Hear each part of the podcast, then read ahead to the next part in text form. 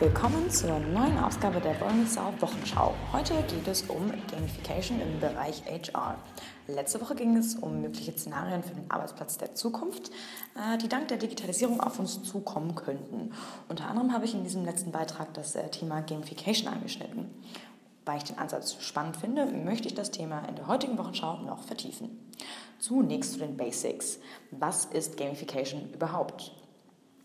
Von Gamification spricht man schlicht dann, wenn spieltypische Elemente in Bereiche einfließen, die eigentlich spielfremd sind. Also zum Beispiel in unternehmerische Belange. Spieltypische Elemente gibt es natürlich viele. Zu den für uns wichtigen Aspekten zählen vor allem solche, die den Ehrgeiz und das Engagement der Benutzer befeuern sollen. Ja, und Spaß machen soll das Ganze auch.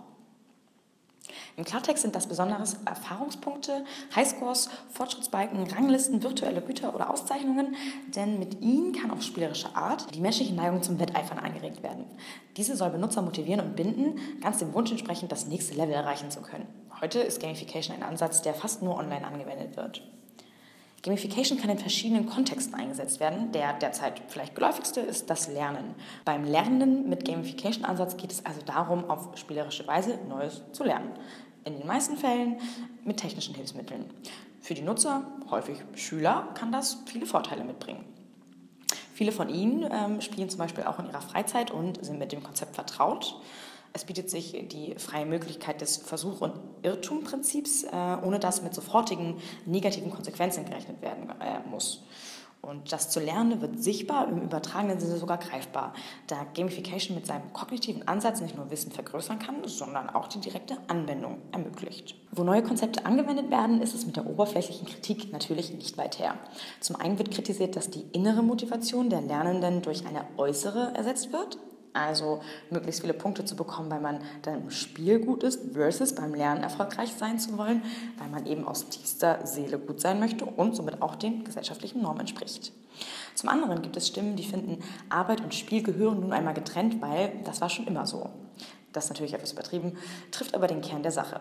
Der Gamification-Ansatz beinhaltet auch immer den Anspruch, Spaß zu machen, eben spielerisch zu sein. Das verführt im simplen Umkehrschluss zu der Annahme, das Ganze wäre einfach nicht ernsthaft genug.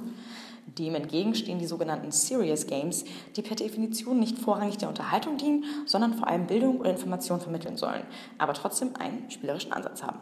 Serious Games und Gamification sind jedoch nicht zu verwechseln. Neben diesen Kritiken gibt es aber auch solche, die sich tiefgehender mit dem Konzept auseinandersetzen und die zum Beispiel bemängeln, dass die Verwendung von Punkten, Highscores und Belohnungen eine Sache noch lange nicht zu einem richtigen Spiel macht oder die sich schon an den Begrifflichkeiten stören. Gamification beinhaltet jedoch noch weitaus mehr als das, was man eigentlich besser als Punktifizierung bezeichnen könnte. Es gibt viele Anhaltspunkte, die zeigen, dass Gamification Wirkung zeigt. Äh, zum Beispiel belegt dies eine Studie von Talent LMS. Ganz klar gesagt werden muss aber auch, dass der Ansatz selbstverständlich nicht in jeder Situation anwendbar ist oder für jeden einzelnen Menschen ähnlich gut funktioniert. Trotzdem ermöglicht er gleichzeitig für viele Menschen neue Perspektiven. Im Zuge der Digitalisierung ist zu erwarten, dass der Ansatz auch bei uns mehr Verbreitung finden wird. So, und was soll das Ganze mit HR zu tun haben? Ob ihr es glaubt oder nicht, das hat es bereits. Denn Gamification kann nicht nur in Schulen effektiv eingesetzt werden, sondern auch im Arbeitsleben und eben explizit auch im Bereich HR. Die Möglichkeiten sind sogar naheliegender, als man denkt. Beispiele für Anwendungen sind äh, zum Beispiel der Bewerbungsprozess. Mit einfachen Mitteln, etwa mit Fortschrittsbalken, die den ganzen Prozess begleiten, kann dem Bewerber suggeriert werden, dass man ihn nicht im Stich lässt. Durch Anreize sollen Bewerber motiviert bleiben, alle nötigen Schritte des Prozesses durchzuführen. Am Ende könnte eine Belohnung winken.